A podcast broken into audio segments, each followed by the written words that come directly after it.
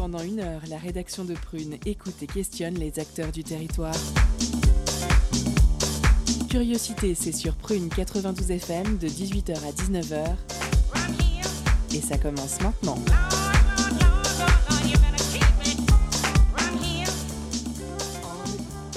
Bonjour, bonsoir, chers auditeurs et auditrices. Vous êtes sur Prune 92 FM, il est 18h, c'est heure de curiosité.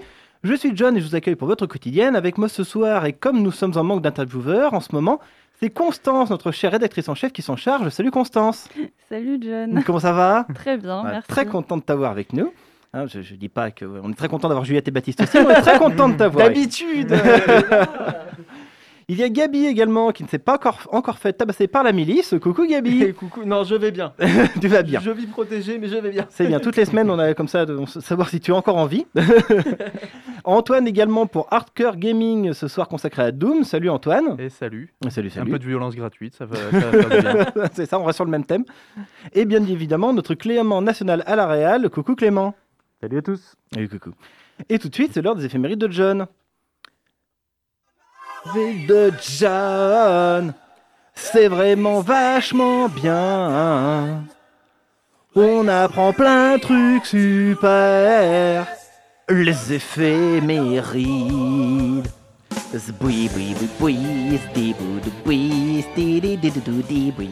Boui. Alors que s'est-il passé un 13 janvier? On commence en 1129 avec la création de l'ordre des Templiers par le Concile de Troyes. 1610, découverte de Callisto, satellite de Jupiter par Galilée. 1854, l'accordéon est breveté. 1898, publication de J'accuse d'Émile Zola. 1957, invention du frisbee. Alors le nom est une référence au moule à tarte de marque Frisbee Pie que se lançaient les étudiants de Yale.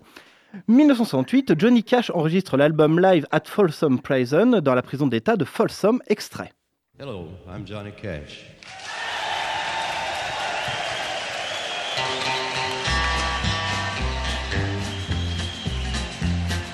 Hear the train a comin', it's rollin' around a bend, and I ain't seen the sunshine since I don't know when. I'm stuck in Folsom Prison, and time keeps dragging on. But that train keeps a rollin' on down to San Antone. 1972, la sortie au Royaume-Uni du film Orange Mécanique de Stanley Kubrick déclenche un tourbillon de polémiques. 1998, euh, auto-émulation d'Alfredo ah. Alfredo Ormando comme euh, protestation contre l'attitude homophobe de l'Église catholique. 2012, naufrage du Costa Concordia qui fera 32 morts. On passe aux naissances du 13 janvier 1938, dessinateur et cari- caricaturiste Cabu. 1938 toujours, chanteur et pionnier du twist en France, Richard Anthony, boum, musique de vacances d'été. Sur une plage, il y avait une belle fille qui avait peur d'aller prendre son bain. Elle craignait de quitter sa cabine. Elle tremblait de montrer aux voisins Un, deux, trois, elle tremblait de montrer quoi? Son petit itsy bitsy teeny weeny tout petit petit bikini qu'elle mettait pour la première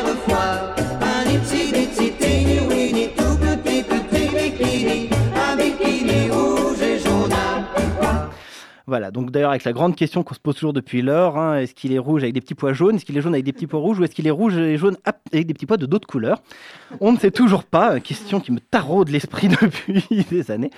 1967, euh, Victor euh, plus influent et important trafiquant d'armes, dit Lord of War, il sera incarné au cinéma par Nicolas Cage. 1977, Orlando Bloom, connu pour ses rôles dans Pirates des Caraïbes et Le Seigneur des Anneaux. On passe au décès avec le 13 janvier 1929, Wyatt Earp, figure emblématique de l'Ouest américain, incarné plus de 30 fois au cinéma, il est connu principalement pour la fusillade d'Hockey Coral. Et 1941, James Joyce, poète et romancier irlandais. On passe à l'info classique avec le plus célèbre chanteur péruvien de son temps, Juan Diego Flores, né à Lima le 13 janvier 1973. Très tôt encouragé par sa mère à apprendre la musique, il travaille la guitare puis écrit des chansons. En 1989, il remporte un prix qui le conduit à suivre des cours de chant avant d'intégrer le Conservatoire de musique du Pérou. Flores délaisse rapidement la variété pour s'intéresser à la musique classique, devient choriste et décide de partir pour les États-Unis. Il voit sa vie basculer en août 96 à Pesaro, après avoir interprété Matilde di Chabran, ouvrage dans lequel personne ne l'attendait. On l'écoute justement.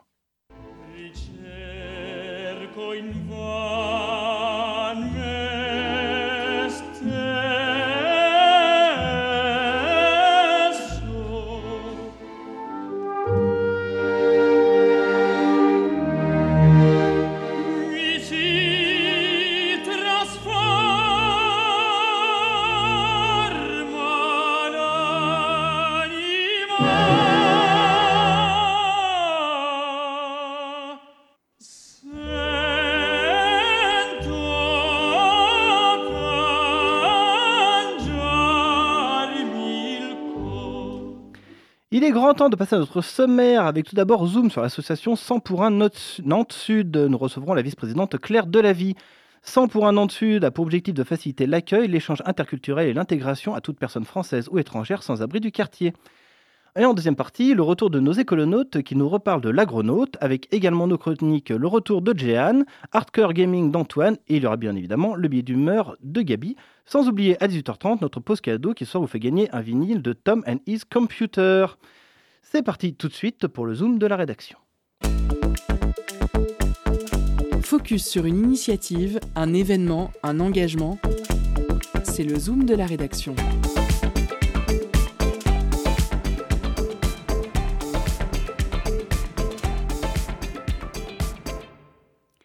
Bonjour Claire Delavie. Bonjour. Alors euh, tout a commencé pour vous et l'association 100 pour un Nantes Sud il y a environ un an, euh, au vu de la situation d'une famille sans logement. Mais je pense que vous allez peut-être mieux pouvoir nous, nous raconter euh, la situation que moi. Est-ce que vous pouvez nous raconter un tout petit peu l'histoire qui est à l'origine de l'association? Oui, donc la- l'association a fêté sa première bougie en début d'année là. Donc ça y est, elle commence à, à marcher un petit peu. Elle a, fait, elle a fait ses premiers pas, on va dire, pendant un an. On a, été sollicité en fait par l'école euh, de notre quartier, l'école euh, primaire, euh, en raison d'une famille qui vivait dans sa voiture et qui y avait deux enfants qui étaient scolarisés dans, l'école de nos enfants. Et donc le directeur et les enseignants se sont mobilisés pour essayer de trouver des solutions et on fait un appel aux, familles du quartier pour, voir comment on pouvait aider cette famille. Suite à ça, cette famille a pu être accueillie par, une famille du quartier pendant quelques semaines chez eux. Et euh, s'est créée cette association pour essayer de monter via des donateurs en fait euh, mensuels euh, un fonds qui permettait de payer un loyer. Et euh, grâce notamment à un bailleur privé, on a pu trouver rapidement un logement pour cette famille qui est toujours dans cet appartement. Et, et voilà, et qui continue maintenant à fonctionner sous, sous la forme de dons. Euh, voilà, qui manque parfois un peu et qu'il faut euh, aller rechercher euh, rapidement. Il y a également des adhérents dans cette association. On, est, on compte actuellement 165 donateurs, donc c'est quand même assez conséquent.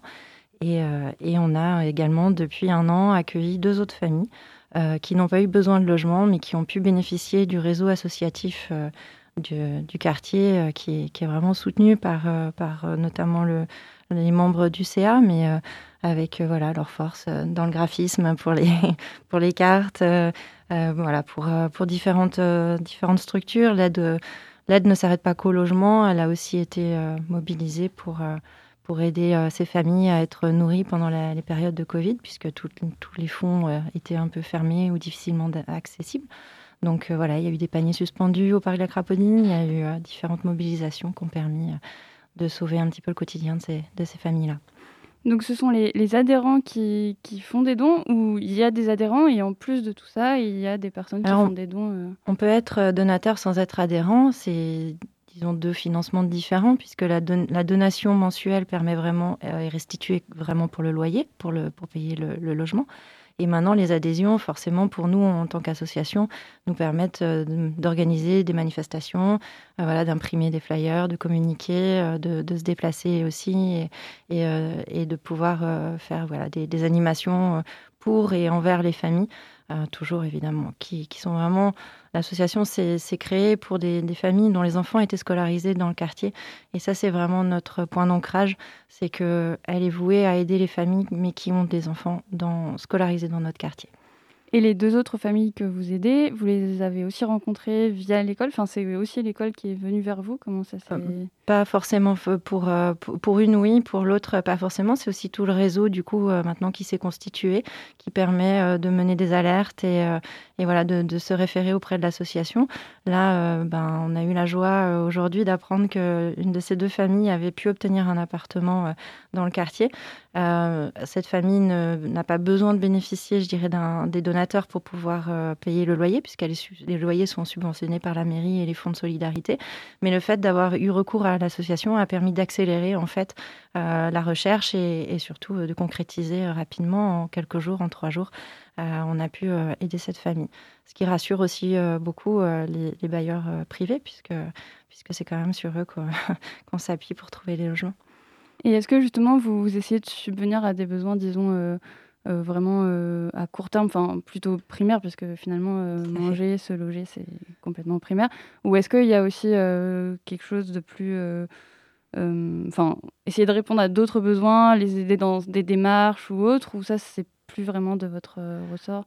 Alors les besoins, ils sont, ils sont vraiment divers euh, et, très très larges. Et euh, on a tendance à répondre euh, plus aux, besoins dans l'urgence, on dira, puisque c'est une situation problème qui nous, qui nous est remontée et qu'on gère en quelques, quelques, quelques jours des fois et parfois ça demande plus de temps. Maintenant, on fait, voilà, on fait jouer notre réseau pour essayer de répondre au maximum à, des besoins qui peuvent être euh, euh, d'aide psychologique aussi, qui sont quand même compliqués pour ces familles de trouver des aides psychologiques euh, euh, avec des traductions parce qu'il n'y a pas toujours non plus le français. Enfin voilà, c'est tout ça qu'on essaye de, de, auquel on essaye de répondre. Et puis c'est surtout aussi une grande mobilisation auprès des élus pour, euh, pour essayer de trouver des solutions beaucoup plus pérennes.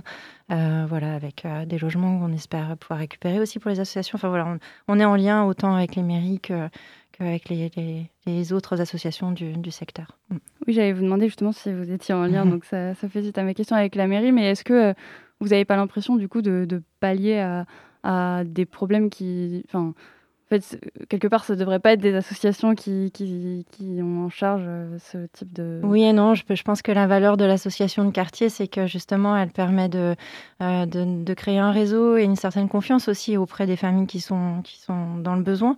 Euh, et, puis, et puis, je pense que les mairies sont très investies. Euh, on a fait, euh, voilà, on est reconnu euh, d'intérêt général aussi depuis le début de l'année, donc ce qui nous permet d'avoir une réduction d'impôts. Donc, il y a une valeur à l'association qui est reconnue par, par les mairies. On a eu l'occasion de les rencontrer plusieurs fois, des élus, hein, autant voilà, de, Nantes que de notre quartier. Ils sont très investis, ils sont présents, ils sont, ils sont certainement démunis, évidemment. Et donc, je pense qu'ils sont contents de voir que notre quartier aussi se mobilise et, ils, sont au courant, on fait référence, ils, ils nous aident, en tout cas, ils nous écoutent, ils sont là der- derrière nous à appuyer, en tout cas, nos, mobilisations. Et puis, euh, et puis là, on a fait euh, appel au fonds soutien Covid euh, auprès de la mairie. On attend une réponse en espérant qu'elle soit, qu'elle soit positive. Et, et il existe une association qui est plus ou moins similaire à Nantes, euh, à Nord-sur-Erdre. Mmh.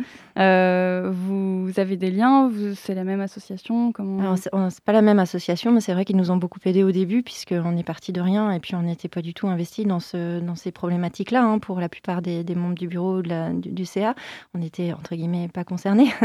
et, euh, et du fait, cette association nous a permis de, voilà, de monter nos statuts, de trouver rapidement des solutions. Ils nous ont donné des conseils, en tout cas pour démarrer rapidement. Et on continue à être en lien, mais évidemment beaucoup euh, moins fréquemment.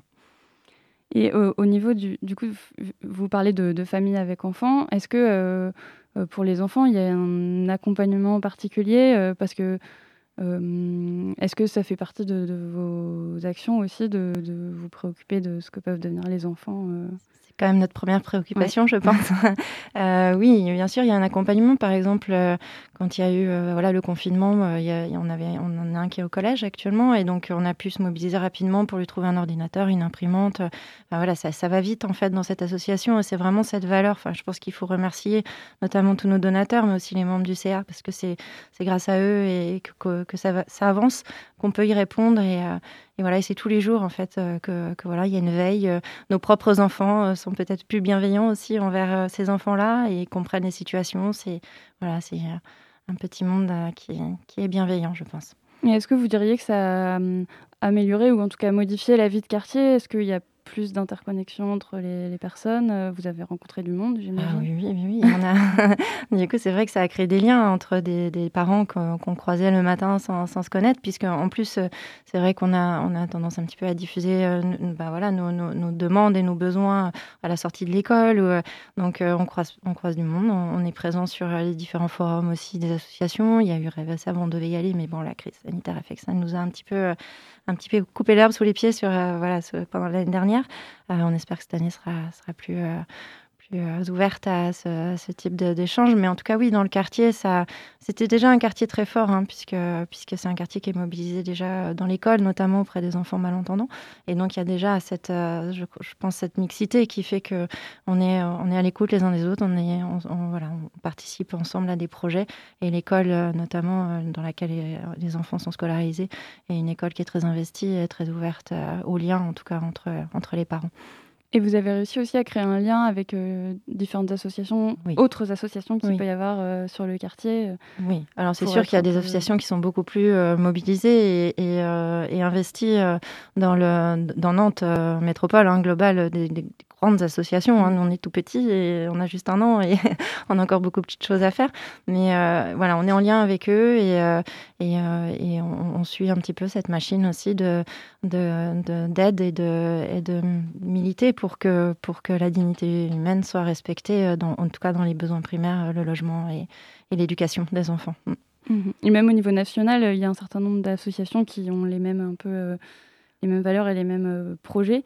Euh, Il il y a pas, enfin en tout cas, j'ai pas trouvé de de je sais pas de, de site ou de de- d'espace qui rassemble tous ces contacts. euh, je sais pas si ça existe ou Peut-être un jour, je ne sais pas, mais je, je pense qu'il faut surtout. euh, on, est, on est dans notre quartier, on connaît, on connaît notre quartier, on, on connaît aussi euh, euh, les, les commerçants, donc euh, c'est aussi euh, des, des, des interlocuteurs hein, qui sont importants. Euh, trop grand, c'est peut-être. euh, euh, trop gourmand, je sais pas. voilà, c'est les missions peut-être plus plus locales sont peut-être plus pérennes. Je ne sais pas. C'est l'avenir qui nous le dira. Eh bien, merci beaucoup euh, Claire vous. donc vice-présidente de l'association 1000, euh, 100 pour 1, j'étais à 1000 Miel pour pour 1. papa. 100 pour 1 Nantes Sud, euh, d'être venu à notre micro. Donc, euh, comment on peut faire si on veut vous aider là pour les auditeurs Alors on a, qui- on a une page euh, Facebook euh, sur laquelle euh, voilà, vous, pouvez, euh, vous pouvez prendre déjà des informations et puis une adresse internet. Alors attention, apparemment c'est .com et pas .fr. Ah oui, moi Il y a j'ai vérifié, j'ai trouvé .com. Euh, sur le flyer marqué Les .fr. médias sont. Euh, et du coup, euh, pour, euh, pour les donations, on passe euh, par euh, le site Hello Asso. Donc, euh, si vous allez sur le site Hello Asso, vous pourrez euh, trouver en tapant le nom de l'association 100 pour 1 Nantes Sud euh, les différentes démarches pour pouvoir adhérer et, et financer mensuellement des, cette- ces familles. Voilà. Eh bien, merci encore une fois, Claire Delavie, d'être venue répondre aux questions. Merci, Constance, pour avoir bah, fait l'interview. En deuxième partie, on retrouvera les écolonautes. Tout de suite, on fait une pause musicale sur Prune 92 FM.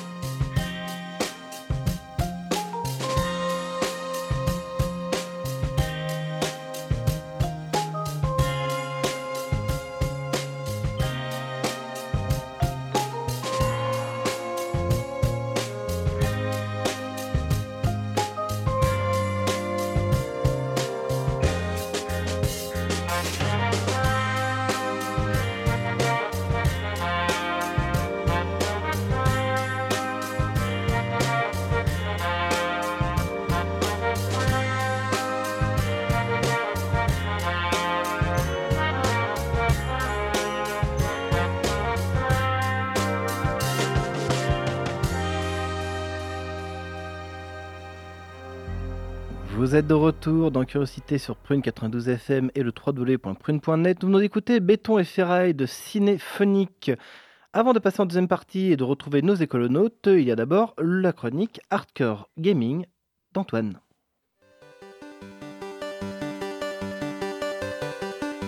Hardcore Gaming, le coup de cœur vidéoludique d'Antoine.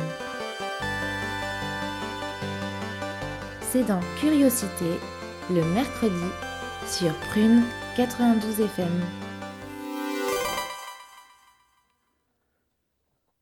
Ah oui, pardon.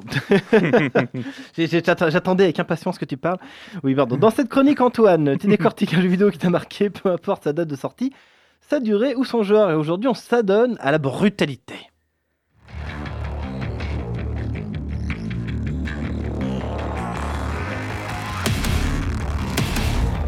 Avec du bon son. Et parce que la violence se répand dans notre société, alors on l'a pas vu avec le zoom d'avant, mais on le verra avec Gabi, comme un poison, comme un poison qui nous divise. C'est pourquoi je vous propose bah, de vous purger de toute forme de pulsion destructrice avec un jeu bah, entièrement dédié à la violence, et ce avec un soin méthodique. Je parle bien sûr de la version 2016 de Doom.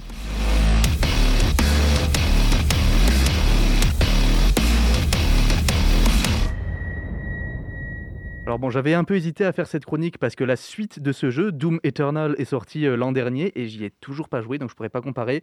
Bon, on va imaginer que ce que je vais dire, ça s'applique globalement à chacun des deux jeux. Surtout, bah voilà, j'avais très envie de parler du, euh, de, Doom 2016, de Doom 2016, donc reboot de la série Doom, parce que bah, c'est un plaisir simple et c'est beaucoup plus malin que ça en a l'air, et je vais, je vais le prouver euh, en- euh, par la suite.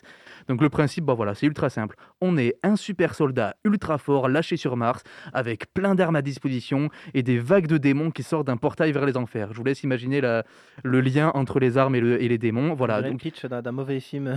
ah oui, non, mais c'est complètement assumé. Voilà, il y a bien une vague histoire, mais en vrai, même le personnage principal n'en a rien à faire de l'histoire. Non, tout ce qui compte, c'est les arènes remplies d'ennemis et l'adrénaline qui circule dans nos veines.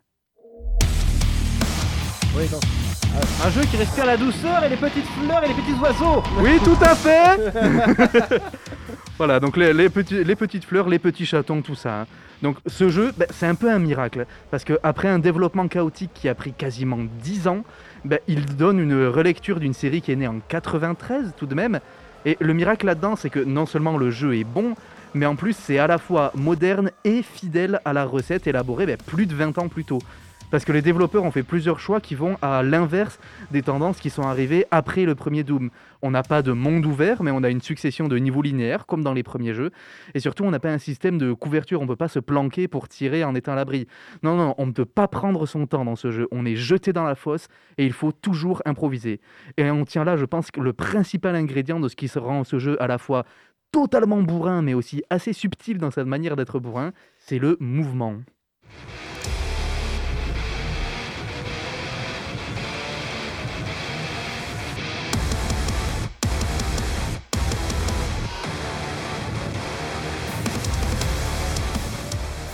Il y a un peu plus de musique que, que d'habitude aujourd'hui parce que bah, la bande son, je vais pas m'étendre dessus, mais oh, c'est une tuerie quoi. Je pense pas que tu vas me contredire, John. Oh, pas du tout. Voilà. J'adore. Mais la musique aussi, elle incarne euh, ce qui est pour moi au cœur du jeu. Doom, c'est de la danse.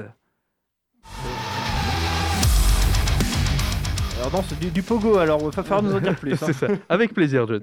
En fait, pour gagner, on est obligé de rester toujours en mouvement. Et pour pas se faire submerger par les ennemis, il faut se placer dans, un rythme, dans un flow que le jeu impose, mais sans, sans qu'on y fasse vraiment, vraiment attention. On doit à la fois improviser, mais aussi sentir le rythme de chaque ennemi, de nos armes, de mouvements, aussi de l'architecture, le rythme imposé par l'architecture de chaque arène et qui force nos mouvements. Et ça passe aussi par une mécanique qu'ils ont appelée le glory kill.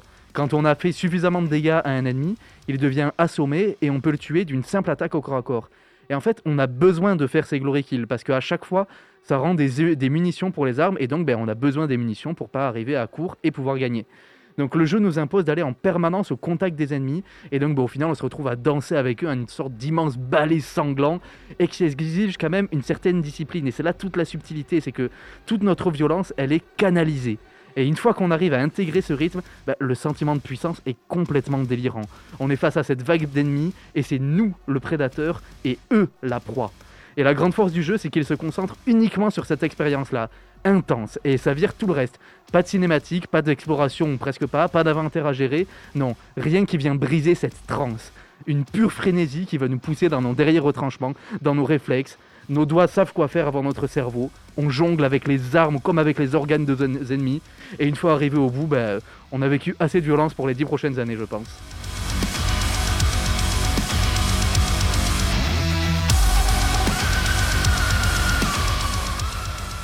Donc moins, moins, moins doux que d'habitude. D'habitude, t'es plus dans les, dans les petits jeux indés tranquilles. Là, Voilà, là, on, on change d'ambiance un peu. hein. Donc je rappelle Doom développé par ID Software, sorti en 2016, disponible sur PC, PS4, Xbox One et Switch. Euh, le Sur jeu- Switch, putain. sur Switch. et le jeu et sa suite sont aussi disponibles sur le Game Pass pour ceux qui l'ont. Merci beaucoup Antoine pour cette chronique. Euh, En deuxième partie, il y aura Jeanne. Jeanne qui nous a rejoint. Bonsoir Jeanne. Salut les gars Ben, salut, salut. Il y aura évidemment, évidemment le billet d'humeur de Gabi ainsi que nos écolonos. Ça sera juste après la pause cadeau. Concert, spectacle, cinéma. Tout de suite, Prune comble ta soif de culture avec la pause cadeau.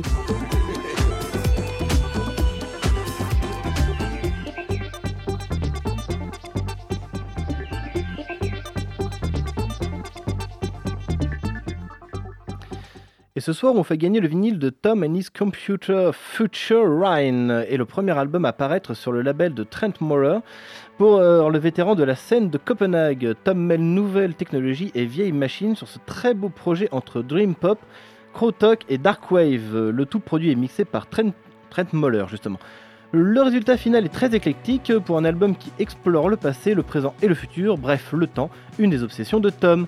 Pour remporter votre cadeau, envoyez-nous le plus rapidement possible le mot Tom en message direct sur Instagram, Tom sur Instagram. On vous laisse en musique avec le titre Lovers and Gasoline, où il est accompagné de la chanteuse Roxy Jules.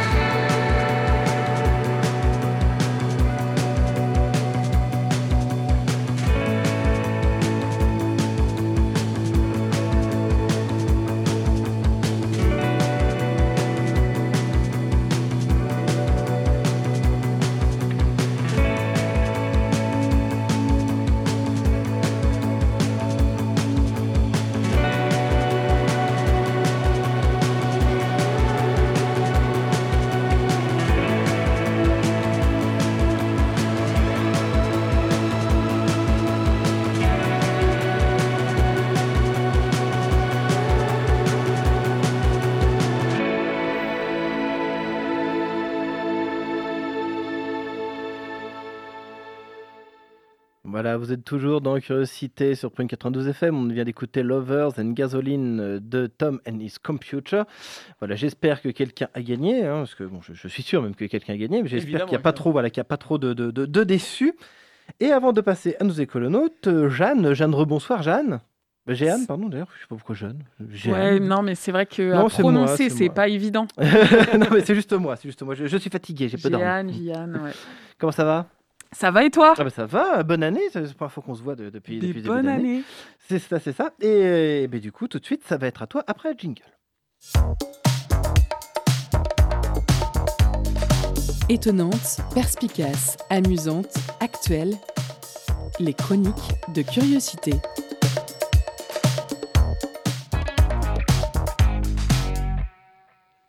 Alors aujourd'hui, euh, je voudrais vous parler du Dry January. Est-ce que ça vous parle? Tout Ah à oui, fait. oui, tout à fait. Est-ce que vous le faites non. Ok, d'accord. Bah moi oui. Oh, bah, félicitations. Ouais. Je suis- donc euh, aujourd'hui, donc euh, je vais vous parler d'un concept de santé, c'est le Dry January ou en français le mois sans alcool. Janvier est sobre en fait. hein. Le défi est de ne pas boire d'alcool pendant un mois. Alors bien sûr, on est le 13, euh, on est le 13 janvier, hein, mais il n'est pas trop tard. Vous pouvez encore rejoindre celles et ceux qui font euh, cette petite cure de début d'année. Alors c'est vrai qu'entre les restes du réveillon et la galette, tout le monde n'a pas pu commencer le premier premier. C'est pas grave, on accepte quand même les retardataires.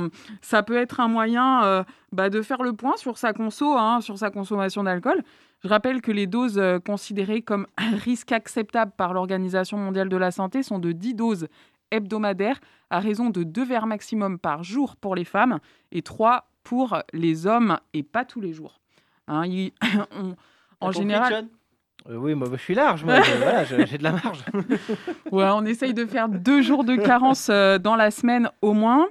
Alors l'objectif, c'est pas nécessairement de bannir totalement l'alcool de sa vie. hein. L'idée, c'est davantage de s'engager sur un rapport peut-être plus modéré, plus sain à notre consommation à long terme. Hein, ça, c'est euh, c'est, euh, le site officiel de la campagne du Dry January qui, qui en parle. Alors l'idée, d'où nous vient cette idée bah, de nos voisins anglais Hein, c'est et c'est maintenant- Encore eux. et bah et puis les Anglais, bah c'est vrai qu'ils ont aussi cette culture-là. euh, alors peut-être pas la culture du vin comme nous, mais euh, peut-être la culture de la bière aussi, Ouais. hein, du fish and chips. C'est ça. Même si c'est du poisson et des frites, mais euh. Ça va de Bah, pair. euh, ça- Ça va de ouais, pair. c'est vrai, hein, ça va de pair. Mais euh, et maintenant, c'est 14 pays européens hein, qui s'y mettent euh, sérieusement. Parmi les bons élèves, bah, la Finlande, hein, ils sont toujours, euh, pour les concepts de santé, ils sont toujours au top au nord. Et puis, plus étonnant, la Belgique. Bon, Ah bah ouais, ils, s'y- ils s'y mettent aussi. Alors, les Français suivent hein, la, la cadence malgré les attendues contestations du secteur viticole. Alors, eux, ils m'ont fait trop marrer. Je vais vous lire euh, ce qu'a dit un élu, euh, un élu viticulteur. Alors, nous sommes déjà bien engagés dans la prévention toute l'année. Nos vignerons mettent à disposition des, vis- des visiteurs des crachoirs et des éthylotests. La relation de chacun au vin se construit dans le temps et non comme quelque chose de ponctuel. Et il a raison aussi, mais bon, euh, voilà. Il a- je sais pas si France, les... on serait des pochetrons, c'est étonnant. Non, mais je sais pas si les crachoirs et les éthylotests, ça fait partie de la prévention. Enfin, les éthylotests, oui. Mais enfin, bon, ça se discute. Alors, par ailleurs, une des motivations des participants, c'est de perdre du poids. Parce que si la volonté de faire une détox post-fête, euh, c'est une motivation, mais 42% quand même des répondants ont envie de perdre du poids. Et puis, les autres effets positifs, hein, bah, plus d'énergie, un sommeil de plus grande qualité, évidemment des économies et une peau plus belle. Ça, c'est vrai. Ça, c'est véridique. Quand je me regarde euh, le matin, je me dis waouh. Toi, tu fais le dry January. et, et puis, euh, et puis bah, j'espère que ça vous a donné envie de participer, au moins pour euh, les 17 euh, jours de janvier qui restent. Et je vous souhaite une bonne année, une bonne santé à tous. Eh bien, merci beaucoup, euh, Jeanne. Euh, je, je dois admettre, de toute façon, qu'avec le confinement, euh, on a tous Bah, c'est plus simple que les années C'est précédentes. plus simple ouais, de, de- de réduire sa consommation d'alcool. Merci beaucoup, Jeanne. Euh, en dernière partie d'émission, il y aura le billet d'humeur de Gabi. Tout de suite, ça va être l'heure de nos écolonautes. Alors, situé rue du Sénégal, dans la halle aux fleurs de l'ancien mine de Nantes, l'agronaute vous propose de construire une ville plus verte, plus proche de la nature, moins bétonnée et consciente des enjeux environnementaux, en bâtissant avec ce projet social et environnemental une des clés de la réussite de la transition écologique. Le retour d'une végétation plus abondante en ville et la reprise en main par les citadins de leur alimentation. Lucie, pour les écolonautes, vous fait découvrir les acteurs de cette communauté de passionnés. Notre maison brûle. Et nous regardons ailleurs. Le dernier épisode des Écolonautes vous entraînait à la découverte de l'Agronaute, une ferme urbaine basée sur l'île de Nantes. Dans cette seconde partie, découvrez la mission sociale de l'Agronaute avec les deux services civiques de l'association La Sauge, Antoine et Zoé, qui portent notamment ces projets. La communauté de l'Agronaute est soutenue aussi par des bénévoles, comme Emma. Elle revient sur la naissance de son engagement et le sens quotidien qu'elle y trouve. L'atelier Gueule de Bois, résident de l'Agronaute, est dédié au travail du bois. Il est ouvert aux particuliers comme aux professionnels. Immersion avec Mégane. Antoine Devins, cofondateur de l'association La Sauge et de l'Agronaute, ouvre ce nouvel épisode et nous entraîne dans un jeu de pistes aromatique autour d'un mystérieux romarin. Au programme Coups de ciseaux et beaux échanges autour des projets de l'agronaute et de l'avenir de l'agriculture urbaine. J'en ai récolté 300, ça va nous faire 900 boutures de romarin.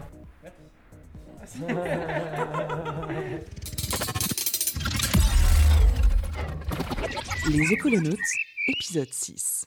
Je suis allé chercher des. des- des- j'ai trouvé des bouts de. J'ai trouvé un énorme romarin. Je vais pas dire où il est, mais euh, en plein centre, en plein centre-ville, en plein dans Nantes. J'ai récolté euh, donc 300, 300 tiges de, de romarin qu'on peut transformer du coup en, en 900 futurs pieds de romarin euh, l'année prochaine. Et du coup, ça va intriguer les auditeurs. On va faire un jeu de pistes. Il est où? Cachez le morceau. Mais je pense qu'il y en a plusieurs, à mon avis, il y en a plein. Faut juste, euh, parce que par exemple, ça fait deux ans que je passe euh, peut-être une fois par semaine devant lui et que je j'y avais pas du tout fait gaffe. Il est dans le quartier de Zola. Mais Voilà, il a vendu sûr. la mèche. Donc, c'est grand Zola. Les gens n'arriveront pas forcément à trouver. Non, mais même tant mieux s'ils arrivent à trouver, c'est très bien. C'est très bien qu'ils aillent faire leur, qu'ils aillent, qu'ils aillent faire leur bouture de, de, de, de romarin. C'est, c'est... est-ce qu'il y a un risque, par exemple, lié à la pollution euh, Je sais pas, quelqu'un qui a uriné euh, sur le romarin. euh, Comment on gère ça? L'urine, c'est pas vraiment un problème. On pour... Il suffit juste de la rincer et c'est bon. C'est un romarin, il est immense. hein, C'est, presque un arbre le truc. Il y a plusieurs types de pollution. Il y a la pollution par le sol. Donc si le sol n'est pas pollué, là, il n'y a pas de problème. Le romarin en question, euh, j'ai récolté juste une petite bouture. Donc peut-être qu'il est pollué, mais finalement, il va se dépolluer parce que je l'ai planté, moi, dans un sol. On le plante, nous, dans un sol qui n'est pas pollué. Et ensuite, il y a la pollution atmosphérique. Et la pollution atmosphérique, c'est les retombées, euh, les, les- les poussières, les gaz qui tombent sur les, sur les légumes. Et il se trouve que si on lave nos légumes, il n'y a aucun problème. Donc finalement, euh, si on fait attention au sol qu'on qu'on a euh, dans lequel on produit et ensuite au nettoyage de nos légumes, on a très peu de chances d'être intoxiqué par les, par les pollutions urbaines. Est-ce que vous pouvez nous présenter vos collègues? Là, ils sont en train de, de bouturer. C'est un travail fastidieux. Ils sont en train de couper 300 petites branches qui doivent faire 10 cm en trois petits bouts de 3 cm. Ils sont trois. Ils sont trois, donc ils vont en faire 100 chacun. 300 chacun, du coup. Donc on a des grandes plaques alvéolées. Certaines en contiennent une centaine, celle-là un petit peu moins, je pense. Une centaine d'alvéoles dans laquelle on met du terreau. Donc on met du, euh, du terreau de, dit du terreau de semis, qui est du terreau euh, utilisable en agriculture biologique. Et donc on, on coupe la branche et on laisse euh, quelques feuilles sur le haut pour que la plante puisse faire un petit peu de photosynthèse. Et on la plante dans cette alvéole de terre. Et ensuite, on mettra cette plaque alvéolaire dans, euh, sous- une bâche plastique transparente pour laisser passer la lumière mais maintenir l'humidité jusqu'à ce que les racines se forment. On a une soixantaine par terrine comme ça. On prend la brindille et on coupe euh, tous les trois nœuds à peu près. On coupe au ciseau euh, pour éviter de s'abîmer trop les doigts. Voilà. Et une fois qu'on a notre, notre petit bout, euh, notre petite bouture qui est prête, on enlève euh, les feuilles, les feuilles pardon, euh, au niveau des, des bourgeons axillaires sur les côtés. Et après, on raccourcit un petit peu plus sur le dessus. On raccourcit le, le bourgeon apical, si je ne me trompe pas. On a une petite bouture qui est prête à rejoindre ses copines dans la terre. Est-ce que vous pouvez vous présenter? Vous faites quoi à l'agronaute Alors, je m'appelle Antoine, je travaille en service civique à l'agronaute. Ça fait à peu près deux semaines que j'ai commencé, une durée d'à peu près huit mois. Mes tâches, euh, notamment, ce sera la récolte et la production euh, globale de micro-pousses, du coup, au sein de l'agronaute. Donc, les semis, effectuer des semis, effectuer la récolte le matin, sortir les micro-pousses pour qu'elles prennent l'air, et puis aller les livrer après en vélo euh, chez nos clients, merci. Et dans un second volet, je m'occupe également euh, de la réinsertion en encadrant euh, des personnes démunies qui viennent travailler avec nous quelques heures par semaine grâce au dispositif Premières Heures, qui est un pas, euh, un pas juste avant le chantier d'insertion. Et donc, ça- elles viennent travailler avec nous, faire exactement les, les mêmes tâches que nous sur la production. Comment vous en êtes venu à postuler à l'agronaute en tant que service civique? Initialement, je cherchais une, une ferme pédagogique. Et donc, j'ai cherché autour de chez moi, donc sur, sur la région nantaise. Et j'ai découvert le projet des cinq ponts, une collaboration entre les eaux vives et, euh, et l'agronaute. Et quand j'ai voulu postuler là-bas, on m'a réorienté justement vers l'agronaute, euh, vers Antoine Devins et, et Adrien. Et c'est ainsi que j'ai postulé. Comme c'est un, poste qui n'existait pas encore, on m'a proposé un service civique avec des missions en lien avec le projet euh, pour pouvoir découvrir un petit peu euh, ce que c'était.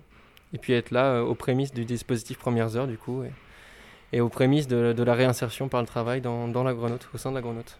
Qu'est-ce que ça vous apporte personnellement, l'agronaute? Beaucoup de satisfaction déjà. Euh, le cadre est tout à fait euh, changeant, c'est quelque chose que je n'avais jamais connu. On travaille dans un lieu euh, où il y a divers acteurs, il n'y a pas que, la ferme que la- de l'agronaute. Donc on rencontre beaucoup de gens, l'équipe est jeune et dynamique et, bienveillante surtout. On a tous un amour pour la nature et pour les autres, donc ça c'est chouette. Et, et ben, la sensation, qu'est-ce que ça m'apporte? Ça m'apporte la sensation la- d'être utile, je trouve. Je dirais que je me sens utile grâce à ça. On agit pour la nature, pour l'environnement.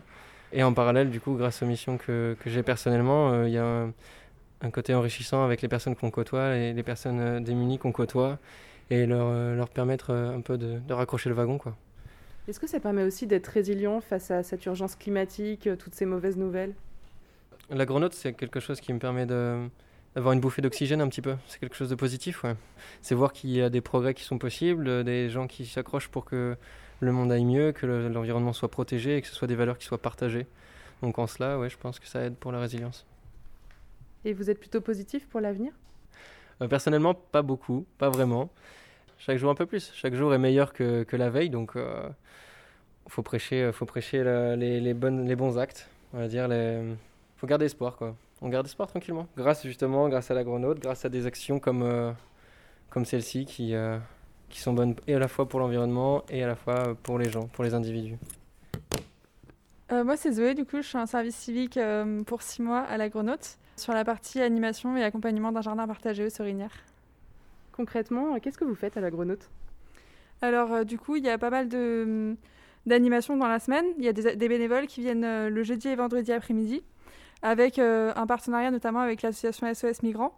Et puis ensuite, il y a euh, beaucoup d'animations qui peuvent euh, être plus ponctuelles, avec des team building, avec des animations d'enfants comme ce matin, l'accueil de, scolaires. Et puis après, on a toute une partie aussi accompagnement d'un jardin partagé aux Sorinières, où il a fallu du coup accompagner un collectif d'habitants missionné par Nantes Métropole Aménagement pour du coup bah, aménager le lieu et puis construire. euh, on a construit une cabane et un composteur en chantier participatif. Et puis on a, on a commencé à installer des cultures et après avoir euh, fait tout un travail d'organisation sur le plan de culture, sur le plan du jardin et tout ça. Qu'est-ce que ça t'apporte, euh, ce service civique? Pour l'instant, ça fait pas longtemps que ça a démarré? Ça fait un moment que ça a démarré parce que du coup avec le confinement, je devais plutôt commencer en mars, donc ça a été décalé en juillet, mais je suis un peu présente depuis mars, donc ça commence à, à être un peu une habitude de venir ici. Et euh, c'est très enrichissant parce que j'ai pas eu tout un parcours euh, dans l'agriculture et ça m'apprend énormément de choses, du coup euh, que ce soit sur la bouture ou sur les plantations, sur l'installation de jardin. Et puis je trouve ça hyper enrichissant aussi de faire partir d'un pro- de partie d'un projet et de d'aider à le construire avec les habitants et d'avoir vraiment ce- cette démarche très participative et hyper enrichissante pour moi de, de ce projet-là de jardin partagé. D'avoir les mains dans la terre, qu'est-ce que ça procure? C'est très thérapeutique, je pense. Une des missions phares de l'asso, c'est de permettre euh, de jardiner à des personnes qui sont très éloignées du jardinage. Donc, euh, quand on a eu les eaux vives, quand on a des migrants, c'est des personnes qui sont- ont souvent énormément d'énergie, qui arrivent à ne pas forcément penser à leurs problèmes quand ils sont ici. Et ça, c'est hyper euh, satisfaisant aussi de pouvoir les sortir un peu de leur euh, stress ambiant. Qu'est-ce que ça vous apporte personnellement, l'agronaute?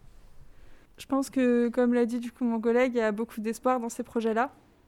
Et que ce soit l'agriculture urbaine ou le, l'aspect résilience alimentaire, le, le fait de pouvoir parler d'agriculture durable, mais aussi d'alimentation durable, euh, la pratique du compostage aussi que je trouve euh, super chouette.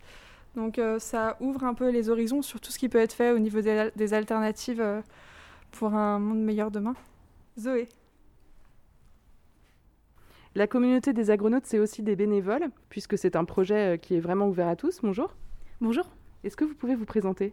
Je m'appelle Emma, je suis bénévole à l'Agronaute. Je co-anime les mardis après-midi avec euh, Zoé dans l'espace de l'Agronaute, avec euh, le public des eaux vives qui vient euh, participer au semis et à l'entretien de l'espace.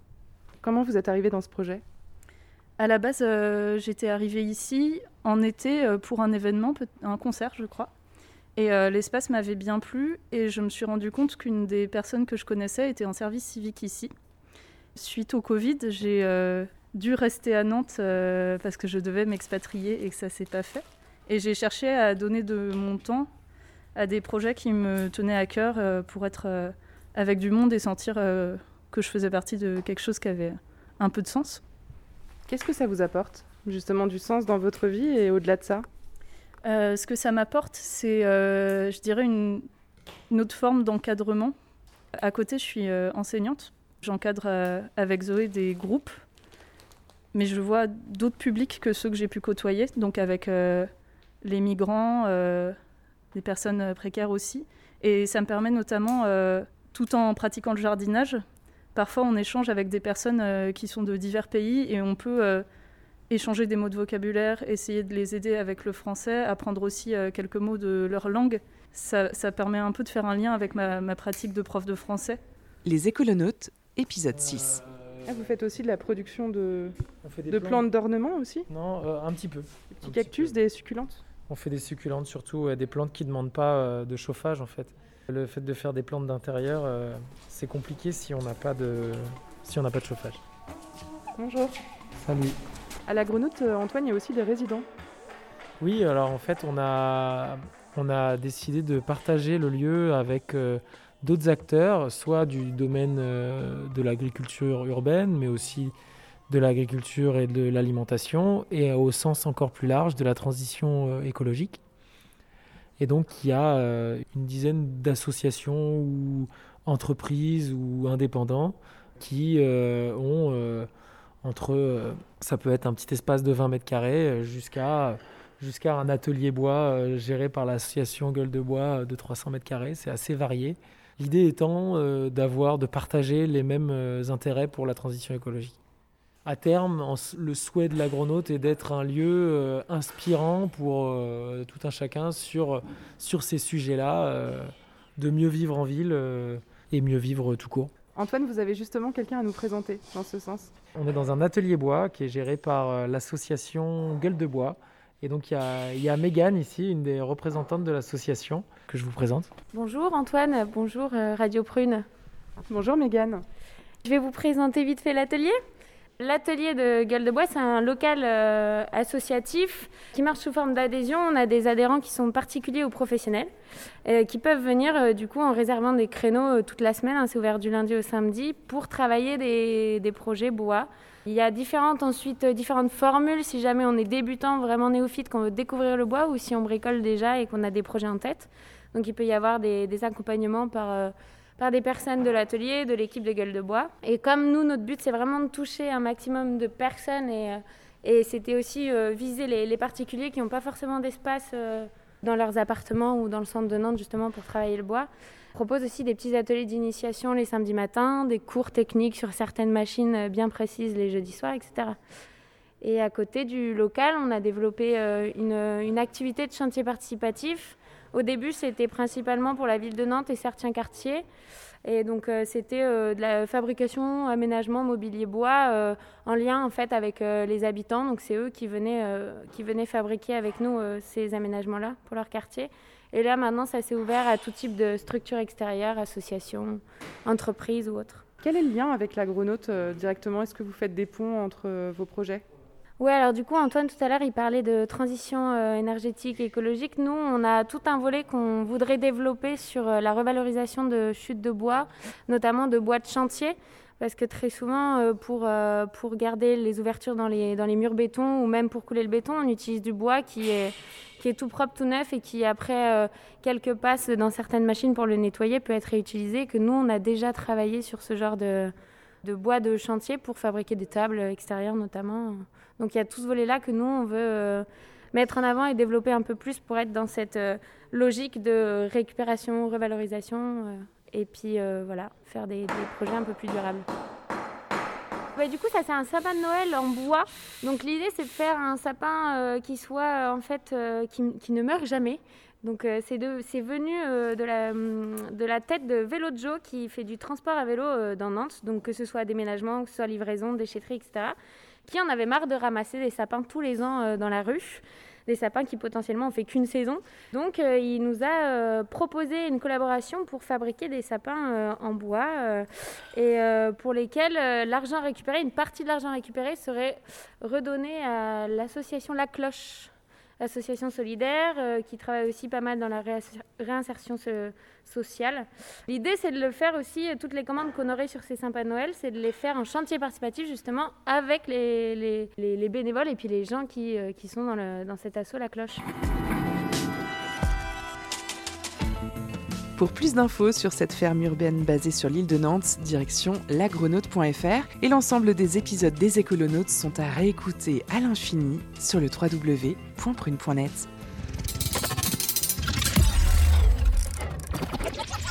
Les écolonautes, épisode 6. Merci beaucoup à Lucie et à tous nos écolonautes pour ce magnifique reportage. Nous arrivons bientôt au terme de notre émission. Mais avant ça, et oui, parce que vous n'allez pas y couper, évidemment, c'est le passage obligé, c'est le billet d'humeur de Gabi. Où avez-vous appris à dire autant de conneries? Deux ans de télé. C'est du journalisme total. Bonsoir. Alors, exceptionnellement, je ne vais pas parler de ce qui va mal dans notre belle démocratie qu'est la France, mais je vais voyager outre-Atlantique. Alors, évidemment, je vais vous parler des événements d'il y a une semaine à Washington, euh, la prise du Capitole. Alors, petit aparté, euh, on revient au sérieux après. À chaque fois que j'entends la prise du Capitole, je peux pas m'empêcher de penser à Hunger Games. Je suis désolé, mais je ne pense qu'à ça. Ouais, quelque part. Euh, alors, euh, désolé, hein, vous qui nous écoutez, euh, vous avez sûrement vu passer des images d'un homme taureau au milieu du Parlement. Et ça peut prêter à rire, mais ça n'est à aucun moment drôle. Déjà parce qu'à la fin de cette journée, on comptabilise 5 morts, mais surtout parce que ceux qui ont fait ça, ce sont des nazis, néo-nazis, fascistes, nationalistes, appelez-les comme vous voulez. Et mais- canon aussi. Exactement. Mais ce ne sont pas juste des gens qui en ont ras-le-bol, hein, ce sont des gens qui ont une idéologie, une idéologie politique basée sur la haine et qui font des actions réfléchies, qui sont entrés dans le siège de la démocratie de la plus grande puissance mondiale. Alors ce coup d'État échoué a causé beaucoup de troubles, surtout du côté des républicains. Alors ces événements soulèvent d'énormes questionnements et euh, de conséquences. Alors déjà, comment une foule aussi nombreuse euh, soit-elle peut-elle pénétrer dans un des lieux euh, les plus gardés des États-Unis? Franchement, les Américains, ils devraient passer un petit coup de fil à Didier Lallemand. Lui, il sait gérer ça. Bon, ok, quand il y a des manifs classiques, euh, ça peut arriver qu'il y ait des morts ou des blessés graves, hein, mais que voulez-vous Il faut ce qu'il faut. Alors, pour rester en France euh, deux secondes, partons en Autriche. Vous allez comprendre. Le quotidien euh, autrichien Der Standard a évoqué cette prise du Capitole et, et l'effet qu'il aura sur la patronne du Rassemblement national. Le journaliste euh, Stéphane Brundle démontre que Marine Le Pen ne fait que se contredire lors des prises de position sur les événements américains. Je cite Le Pen se caractérise une fois encore par un changement de cap qui a tout l'air d'être improvisé. Elle, qui avait tout misé sur l'effet Trump pour remonter la pente à un an des élections, a dû faire machine arrière. Même si les fachos continueront à la supporter, ça fait toujours plaisir de l'avoir mise face à ces contradictions. Continuons sur les conséquences et les bonnes nouvelles, car j'ai dit qu'il fallait être plus optimiste euh, cette année. Retournons aux États-Unis et penchons-nous sur un bonhomme qui avait déjà fait parler de lui en 2020. Rudy Giuliani. Il avait suscité la polémique à la sortie de Borat 2, où on le voit piégé dans une caméra cachée avec une femme supposée de 15 ans, en étant assez, euh, comment dire, euh, réceptif à ses charmes.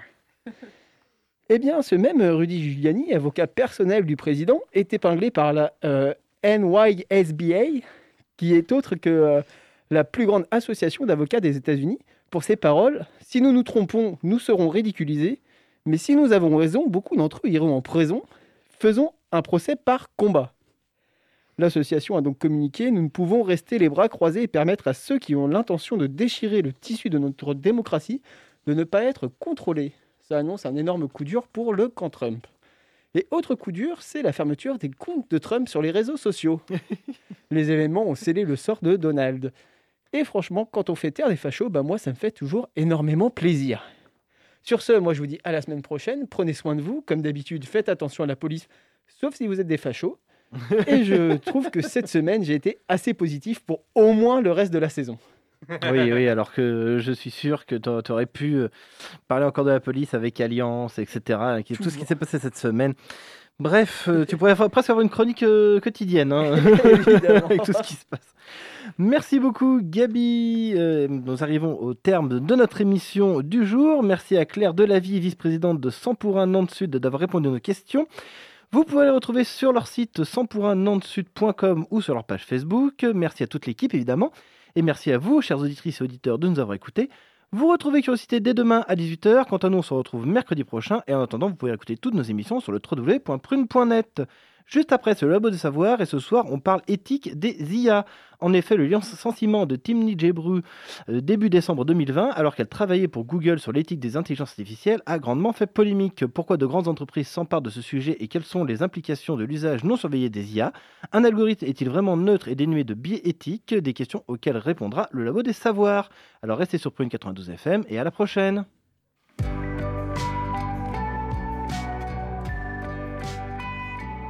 Pour écouter ou réécouter Curiosité,